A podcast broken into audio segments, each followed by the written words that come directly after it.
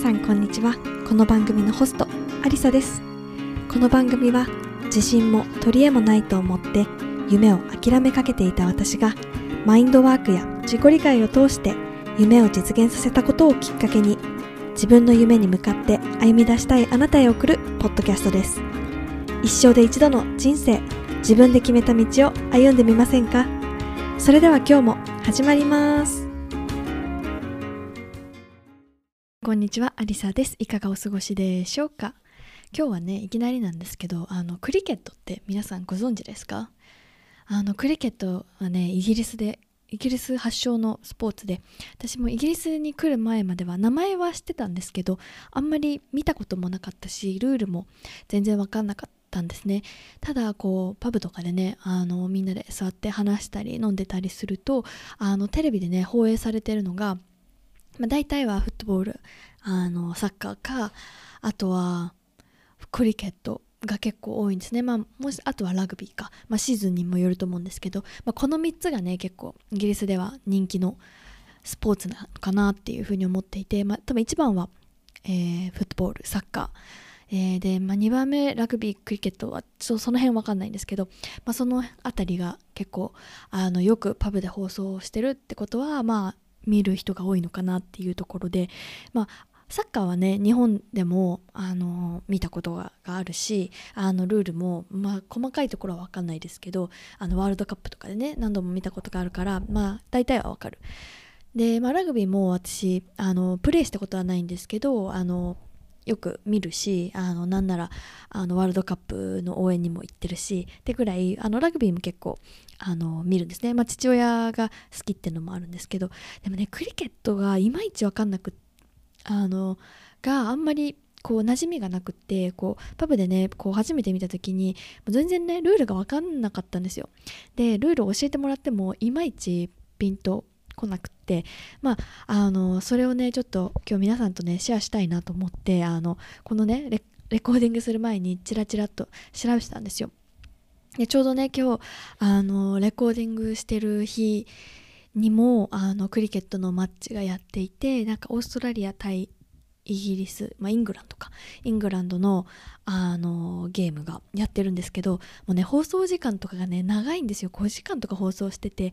あのまあ、なんでこんな長いのかとかをねいろいろ調べてました。皆さんクリケットってどこまで知ってますか？私ほんと名前しか知らなくってあのねさっきチラチラっとネットで調べてました。であのクリケットのね発祥は、まあ、イギリス。で、まあ、紳士のスポーツっていう風にね言われてるくらいあのイギリスの伝統的なスポーツです。であの今ねどこの国で盛んなのかっていうと、まあえー、インド、えー、オーストラリアニュージーランド、えー、南アフリカといったねこうイギリス連邦旧そのねイギリスと過去の長いこう関係性がある国で今すごく盛んにあのやられているっていうことでさっきねあの世界人世界のそのクリケットをプレーする人口を見たらですねなんと3億人もいるっていうことでねあの結構あの私もびっくりしました。あの日本はねこうやあクリケットって結構あの野球ともこう近いところがあるみたいで、まあ、大体野球っていうふうに思ってる方もいると思うんですけど、まあ、あのよく知ってる方に言わせて全然違うらしいんですけどまあねあのこうバットみたいなものとボールを使うって、まあ、フィールドでやるっていうのは似てるっていうふうに思うんですけどあの、まあ、世界的にはその野球のプレイヤーの人口ってそんなに多くなくて、まあ、日本とアメリカあとは台湾とかあのアジアの国が少しあの野球をやってるぐらいで、まあ、世界全体としてはクリケットの方が多いっていうことをねさっき知ってあ面白いなっていうふうに思いました。で世界で約3億人のプレイヤーがいるクリケットのうちその半分約1億5000万人はインドのねプレ出身のプレイヤーがいるってことでインドにはプレミアリーグ的なこうプロのあのチームリーグもあってあのすごくあの盛んに行われてるってことを知ってねなんかすごい面白いなっていうふうにね思いました、まあ、詳しいルールとかはね私も全然あの読んでもあんまりまだ理解ができないんですけどまああの打つ人と投げる人と2チームやって、えー、やるっていうことであのはい。あのより詳しく知ってる方ぜひね私にあのおすすめのサイトとかあったら教えてください。あの本当にねルールがちょっと複雑なのとあの試合時間がねものすごく長くってあのそうなんか何日もやるんですよ。テストマッチと本当のゲームの日と。なんかいろいろあってもうそこの概念からもちょっとよくわからないっていうところもあってそうそのテレビで放送してるんですけど放送時間が5時間とかなんですよ。でなんかそんなにってなんかサッカーとか野球とかもまあ23時間じゃないですか。5時間とか6時間やってるってすごいなっていうふうに思ったんですけど、まあ、なんでそんな長いのかっていうのはね、まあ、よくよく聞いてみるとあのお昼休みの休憩とかあのティータイムとかの時間があるんですって。でなんか公式戦の今やってるちょうどイングランド対オーストラリアの試合がやっていてあのお昼休憩とかがあったりしてお昼休憩45分とかねあのティータイムが30分とかねあってそのなかなかあの何て言うんですか休憩前半後半の間のブレイクとかある、まあ、10分とかあるあの、まあ、サッカーとかねそういうのはあると思うんですけどあのお昼休み45分とかティータイム30分とかそういうスポーツってなかなかないなと思ってまあそれが紳士のスポーツっていうこう試合だけじゃなくてその会話も楽しむみたいなところがその紳士のスポーツって言われるあの理由だとかっていうのを、まあ、書いてあるのを見て、まあ、それがね本当かどうか私も全然あの詳しくまだ調べてないんで分かんないんですけどなんかそんなブレイクがあるスポーツって珍しいなと思ってねなんか面白いなっていうふうに思いました。あのきっとねこのルールとかをもっと理解できると面白いと思うんですけどまだまだねちょっとクリケット初心者なもんであのねもう少し学びたいなっていうふうに思ってます。あの皆さんがねお住まいの国ではどんなスポーツが人気ですかね？日本だと,、うんと野球とかサッカーとかあとバスケットボールとかですかね、まあ、陸上とか水泳とか、まあ、水泳も結構人気ですよね。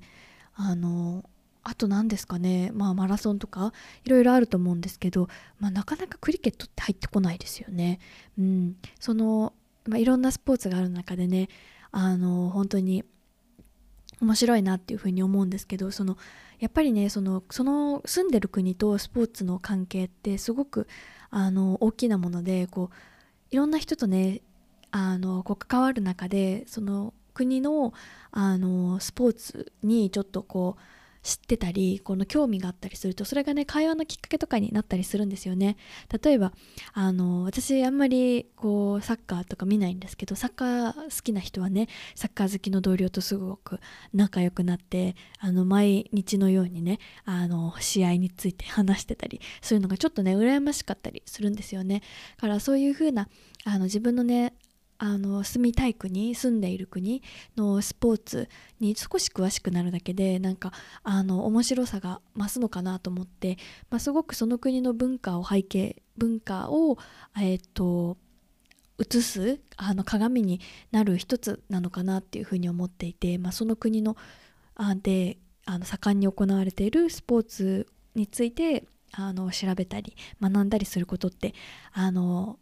海外でねあの暮らしていく上で、まあ、日本で暮らしていく上でもそうかもしれないんですけど、まあ、大事なのかななんていうふうにね思いました。はい、そんなねあのぜひねクリケットについて詳しい方あのおすすめのあの解説ビデオなどありましたらぜひこっそり教えてください。私もねもっともっと学びたいななんていうふうに思います。はい。で今回のねエピソードはまた自己紹介シリーズの第3弾になります。あの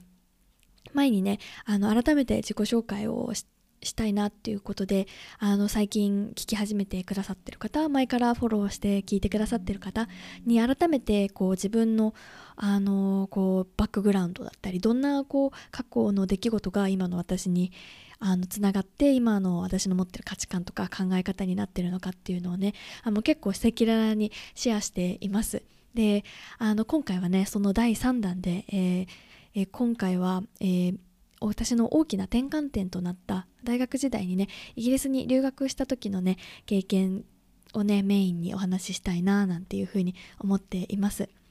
でそれがですね2013年の10月あのこの10月でですねあのちょうどねその出発した日はね私の誕生日でした。で2013年の10月にあの出発してで当日自分の誕生日だったんですけどあのポストファミリーにねあのその5ヶ月間あの滞在する予定で、まあ、行きました。でなんとその滞在したホストファミリーのあの息子さんあのご夫婦とあと息息子さん娘さんがいたんですけどその息子さんとね私お誕生誕生日が一緒で同じ日でした。でイギリスって、えっと、日本より、えー、8時間、えー、ビハインド遅いのであの私が日本で誕生日だったんですけどイギリスにね着いてからもまだ誕生日であの最初に着いた日にあの彼のね誕生日ケーキのあの端っこをね少しもらって誕生日ケーキをねシェアしたことがあのすごくね初日のあの思い出として残っています。でその留学を決めたのは、まあ、ずっとあの大学生になったら留学したいっていうのはずっと高校生の時から思っていてあの高校の時ね、まあ、カットって英語の成績がすごいよく良かったわけじゃないんですよ。でもあの将来的にねあの英語を話せるようになりたい。英語を使ってあの仕事をしたりするようになりたいっていうふうに思っていてあの近所にね住むあのお姉さんちょっとお姉さんな人があの高校生の時ねあの海外に留学して、まあ、そこからねもう英語ペラペラになって帰ってきてでもう大学もうどんどんねあの海外の道に歩んでいたっていうのをね近くで聞いてたのであ私もそんな風にあの英語をね使って将来活躍したいなっていうふうに思ってここでちょっと英語とのコンプレックスを解消しようと思ってねあの留学に行くことに決めました。で、まあ、前回この間のね前のエピソードでもあのその当時ね部活に一生懸命であの勉強もほどほどもうバイトと部活のがもうほとんどのメインの柱っていう感じでだったんですけど、まあ、少しずつねあの入学大学に入った時から英語のあの英会話レッスンみたいなもう15分とか本当に1日15分とかみたいなのをね学内であのやってるスクールがあったので1日15分でもいいからそこに行って話すっていうのをね少しずつ始めました。でそれからねあの本当にやっぱりあの現地に行ってもっともっと自分をあのもう使わざるを得ない状況においてあのもっと伸ばしていきたいなっていうふうに思ってそう5ヶ月間行きました、まあ、この5ヶ月間って本当はねあの大学のコースとかあの英語を学ぶじゃなくって英語を使ってあの何かを学ぶってことをしたかったんですけどそのね限られた時間であの大学のコースに入るとかっていうのが難しかったので、まあ、語学その時はね、まあ、語学学校にあの行くって決めてまあでもただ英語を学ぶだけじゃなくて何かこう自分が成果として持って帰れるものをあの持って帰ろうと思ってねあの意気込んでいきました。でまあ振り返るとねこれがすごくあの今の私今もイギリスにいますけどこれが今の私にね大きなつながる大きな転換点だったなっていうふうに思います。でまずねあの何がこう自分を変えたかっていうと、まあ、ホストファミリーとの出会いですよね。であのえっ、ー、とご夫婦とあと息子さんと娘さんでも息子さん娘さん本当に小さかったんですよ。5歳と3歳であの30代30代かな？30代の夫婦でホストマザーはイタリア出身でホストファーザーはイングランド出身っていう感じでねあのそんなファミリーに迎え入れてもらいました。で最初はねあの韓国人のえっ、と、えー、なんだ違う生徒も、えー、一緒にホームステイしていてなんかねあのすごくあのあのなんだろう本当にファミリーのようにね扱ってもらってあのいい時間を過ごしました。本当にねホストファミリーってあのいい家庭いい家庭っていうかねこう相性が合う家庭と、まあ、相性が合わない家庭っていうのがすごくあってあの、まあ、一緒に暮らす中で結構ねこう衝突したりとかねストレスが溜まったりする場合もあるんですけど幸いねあのすごくあの心地よく過ごさせてもらいました。でまあホストファミリーも一応あのビジネスなのであの学生さんを受け入れることで、まあ、あの語学学校からその、えー、て言うんですか？その滞在費用分だとか、まあ、あの宿としてね部屋を貸し出す料金だとか、まあ、食事を提供するっていう、まあ、そういうねあの料金を受け取ってるっていうわけで、まあ、それだけをね目当てにやってるファミリーもいて、まああのま、本来はねそのそのそのホームステイっていう体験を通してその異文化とかと交流とかねそういう目的もあるんですけど、まあ、そういうビジネス色がね強いあの家庭もあってあの本当にもう冷凍食品しか食べさせてもらえないとかね。あの本当に栄養のあるものを出してもらえないとか。っていう風なあな家庭でねもうホームステイ嫌だって言ってね辞める友人とかもね会いました。もう本当にね幸いなことにあのすごく食べ物も同じものを出してもらえてあの本当に一緒に輪になって食事をするっていうことがねできてあのホストマザーとはねなんか本当にあのお姉ちゃんって感じでしたね。あのまず花年は一回り上なんだけれど一回り以上上なんだけれどもあの彼女もイギリスにもう母国語はイタリア語なんでその第二カ国語として英語を話してそして就職して結婚してここで暮らしてるっていうことですごくねこうなんだろうな気持ちが分かってもらえるというかそのうんすごくこううんなんだろうな私のなんか将来こういう風になりたいなっていうねあの像にもうロールモデルにね近かったなっていう風に思います。一緒にあのそのねあの愚痴を聞いたりだとか旦那さんが出張行ってる間にね愚痴を聞いたりだとかあの子供たちのね世話を一緒にして朝はねもうバタバタしながら一緒にね出かけたりとかしてすごくね濃い時間を過ごさせてもらいました。で、まあ、そこで思ったのがなんかあの日本人は本音と建前があるっていう風に言うと思うんですけど、まあ、それって別に日本だけじゃないなっていうふうに思って、まあ、本当にこういうふうなことを思うとかねあのそういうなんか本音をこうそのホストファミリー、まあ、特にホストマザーとね一緒に過ごす時間が多くってたくさん話したことであ英語を使ってなんかこう通じ合えるんだなっていうなんかそういうね世界があの開けた瞬間だったかなっていうふうに思います。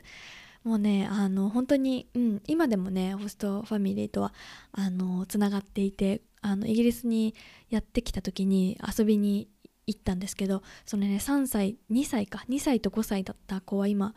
いくつだろうもう12歳ぐらいと8歳9歳になってたのかな、まあ、もう大きくなっていてもう本当あのハイハイしてた子が普通にあのもうだいぶ背も伸びてねお姉さんになってる姿を見てねあ覚えてないだろうけどなんかもうこっちはなんか時の流れの速さに感激してしまったっていう感じでしたね。うん。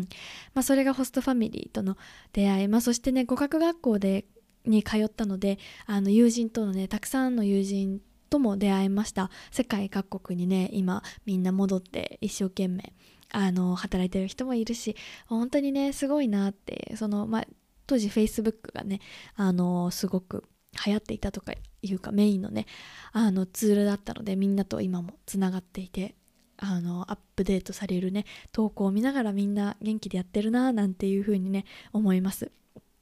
でまあ語学学校であのの友人たちとね出会いを通して学んだのが本当にねみんな違ってみんないいってことだったんですよね。みんなこう違うバックグラウンドで来ていてあの会社でもっとあの昇進目指すために英語を学ぶために来たとか大学院に進学するために来たとかあの母国に水道を引くために来たとかねもうあの国の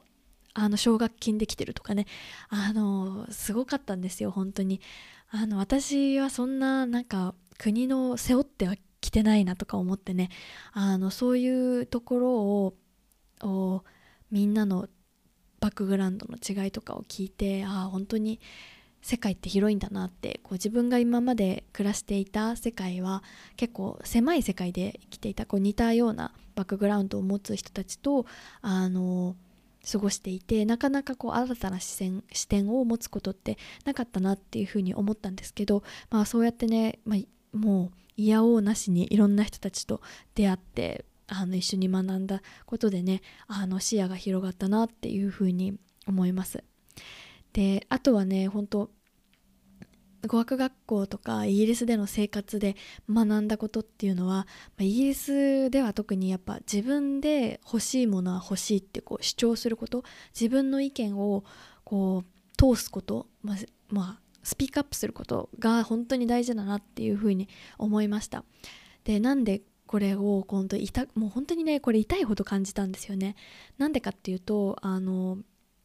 何かね私語学学校に語学学校に通うだけで終わらせたくないと思って何かねこう学びの成果として持って帰りたいっていうふうに思ったんですよ。でその時にあの学校がね提供しているプログラムであのケンブリッジ英検っていうねあの資格英語のね資格4技能で測る資格の試験のコースがあって私はもともとそのコースにはあの申し込んでなくてあの通常のねあの文法とか会話とかのそういうコースだったんですけどあのそのケンブリッジ英検のコースがあの始まるっていうことで10月から私とイギリスに行って101112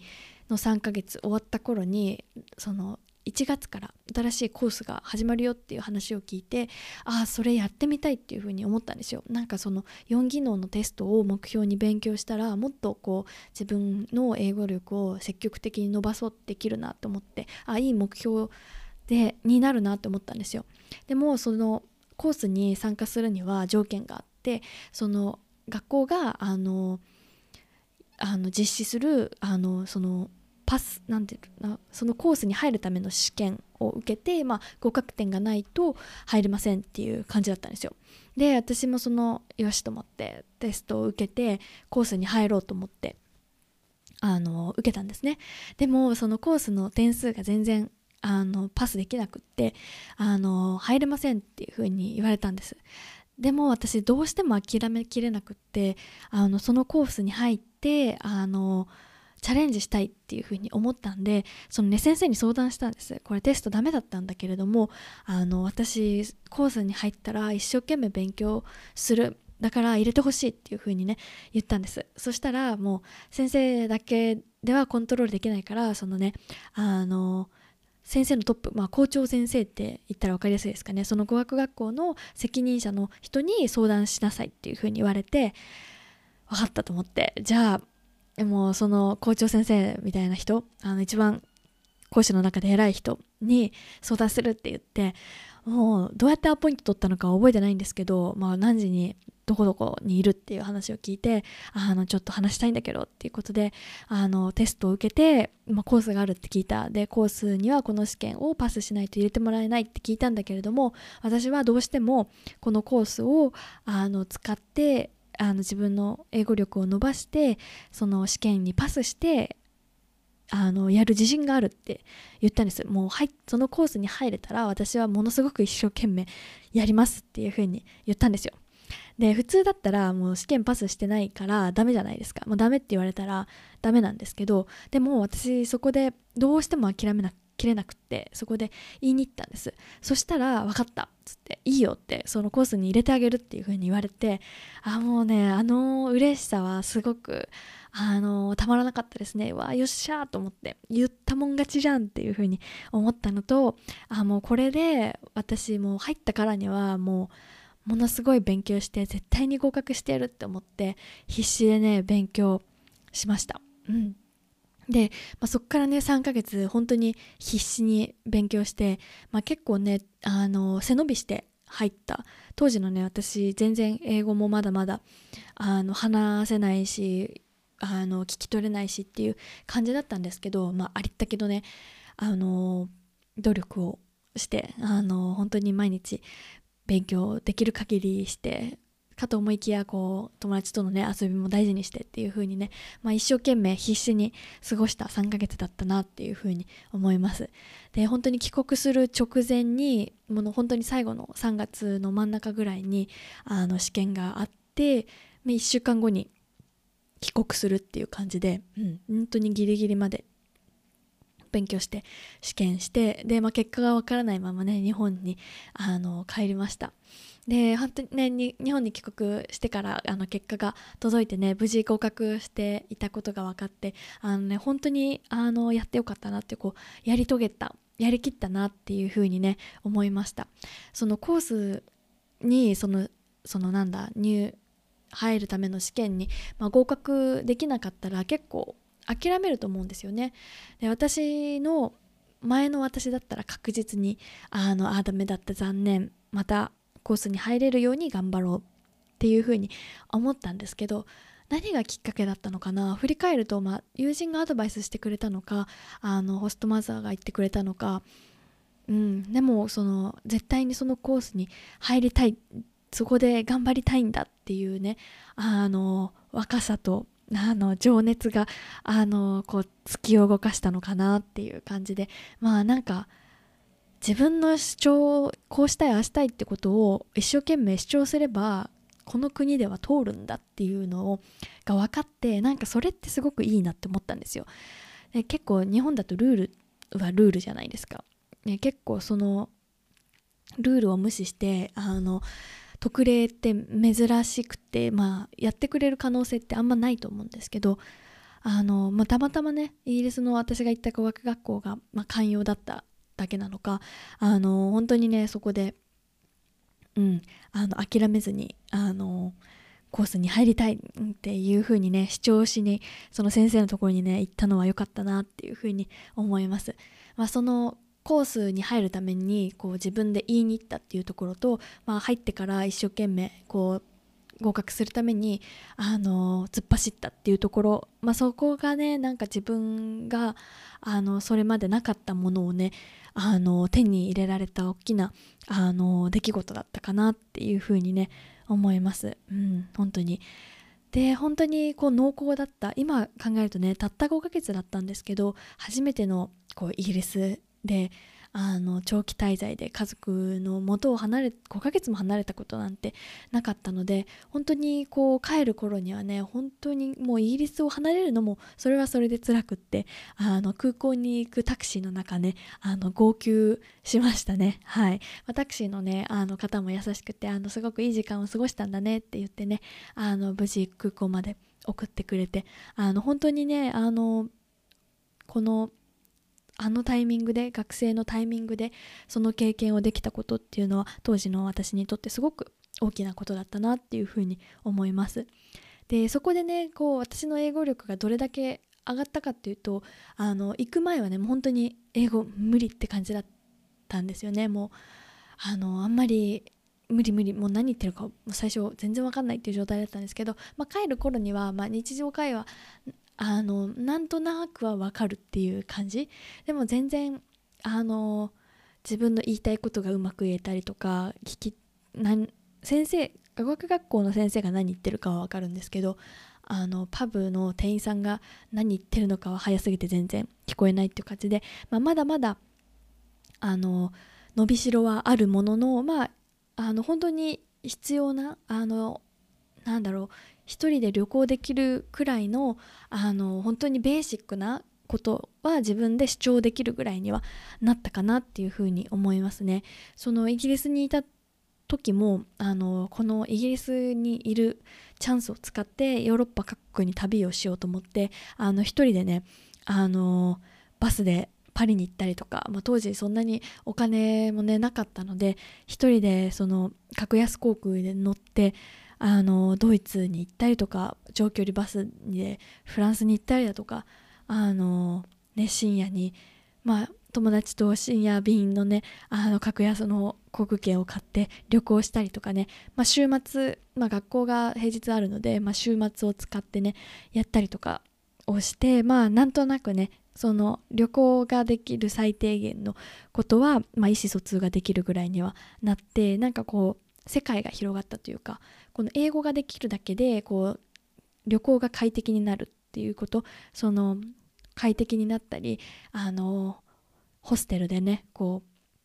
会う人たちと交流ができたりとか、まあ、そういう楽しさも覚えてあ英語でこうツールとしてね使えばこんなに世界が広がるんだなっていうふうにねまそれを感あの知れたことも大きな収穫だったなっていうふうに思います。本当にねあのその留学行く時にもやっぱりあの迷いというかあの本当に自分が変われるかなとかっていうのもあったんですけど、まあ、振り返ってみるとね本当に行ってよかったなっていうふうに思います。でそこで思ったのがあの当時は学生でこうお金を払ってイギリスに滞在してるっていう立場だったんですねでその時思ったのがあ絶対今度は働き手として帰ってこようっていうふうに思って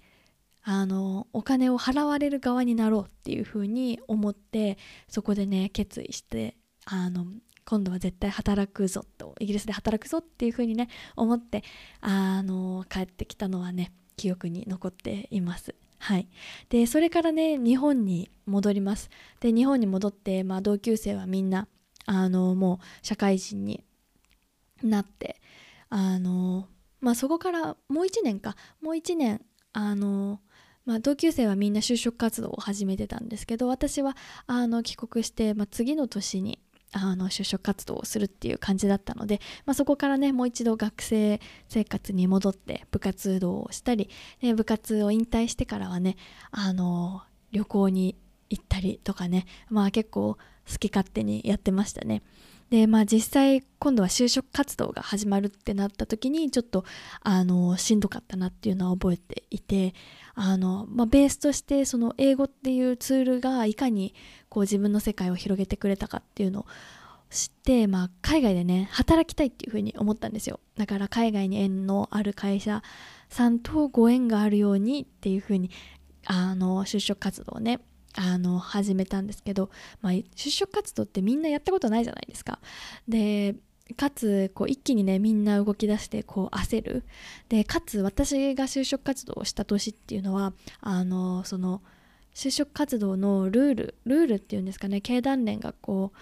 とか政府がいうこのおすすめのスケジュールがあのガラッと変わった年であの3月にねあのその何ですか？会社案内とかが始まってあの8月からね面接が解禁ってなる結構ね異例のあの遅さのスケジュールだったんですよ。だから本当に誰もど何どうなるかわからなくって、まあ、会社側もわからないしその学生側もわからないしもうパニックの中で。で同級生はみんなもうすでに社会人になっていってでなんかそういうねあの辛さはあの孤独さはねちょっとありました。まあでも本当にね真夏に黒いスーツを着て髪ひっつめてあの満員電車に乗ってっていうのはね本当にね辛くて本当に何度かねトイレにこもりそうになりましたけどまあ無事ねあの振り回せながらも自分のあの達成したいことは何かっていうのをね考えるきっかけにはなったなっていうふうに思います。で今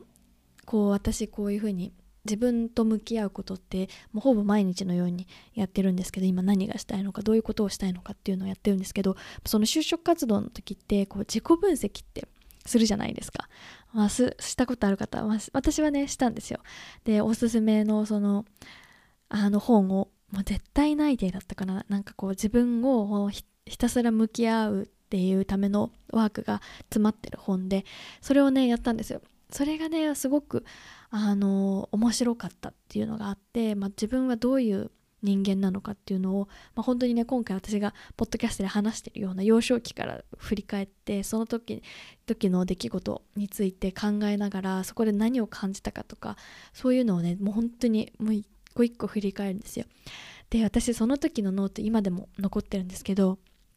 あのそこでねあの就職したり社会に出て自分は何を達成したいのかっていうのがね本当に最後の最後のこうビッグクエスチョンっていう感じでねあったんです。で私はそこで書いたことっていうのがあの社会をね社会がもう世の中の全ての人が自分に自信を持って生きる社会を実現したいっていうところをね書いてたんですよ。でこれってこれ書いたの2015年なんですけど私これね正直変わってないんです。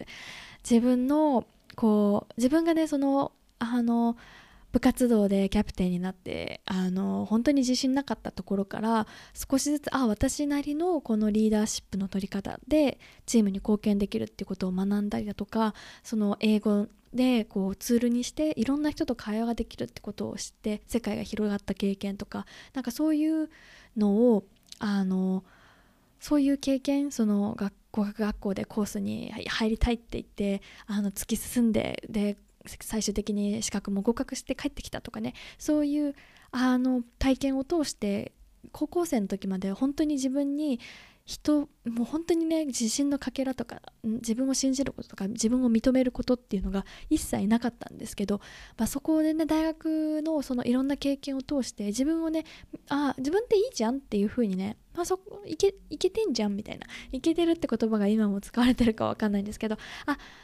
あ私私のままでいいんだって私のいいところたくさんあるじゃんっていう風にね思えたんですよね、まあ、それが多分自信っていう言葉につながっていてそれをね今度自分がそういう風な自分自信ゼロのところからあの立ち上がれたそこから抜け出せたっていう経験を通してあのもしかしたらね同じ自分に自信がない人があの自分に自信を持てたらどんだけ世界が良くなるんだろうってっていう風なとこにたどり着いて、まあ、それをね実現したいっていう風にあに思いました。で当時はあの会社で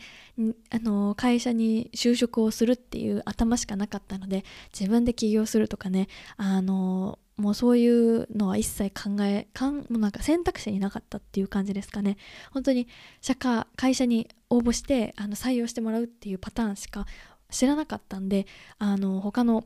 ことはやってないんですけどそれをねあのうまくいろんな業界にねあのアピールして、まあ、最終的にね自分が行きたいって思った会社にあの内定をもらってねあの就職することになりました。はい、ということでねその自分就職活動の時の自己分析のノートは私今でもと大切にとってあってっていうのはあのそのね自分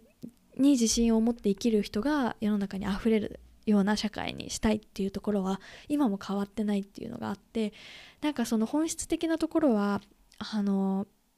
変わらないんだなっていうところとなんかその気持ちを大切にしたいなと思ってそうノートをね大切にとってあります、うん、なんかそういう自分と向き合うことのきっかけになった就職ことは就職活動をした中で良、まあ、かったことかなっていうふうに思います。まあねやっぱ辛いじゃないですか。今真っ最中の方もいますよね。うん、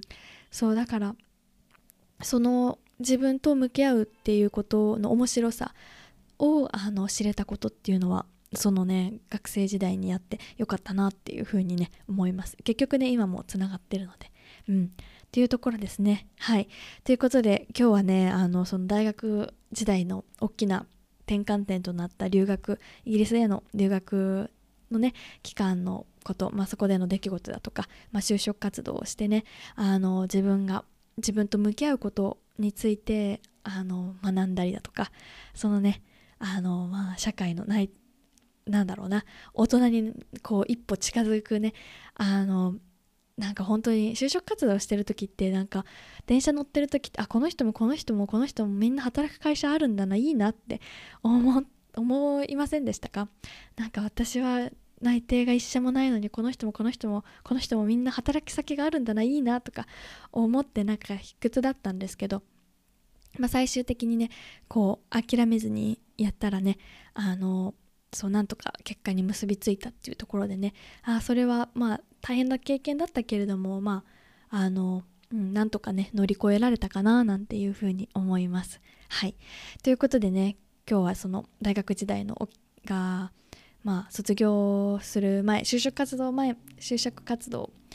のところまでねあのお話しして、まあ、その後は卒業して就職してっていう風になるんですけど、まあ、就職してからもねまたこう人生の違うステージで違う壁にぶつかりますよね、まあ、それは私だけじゃないと思っていて、まあ、そんなところをね皆さんと次はシェアしたいなっていう風に思います。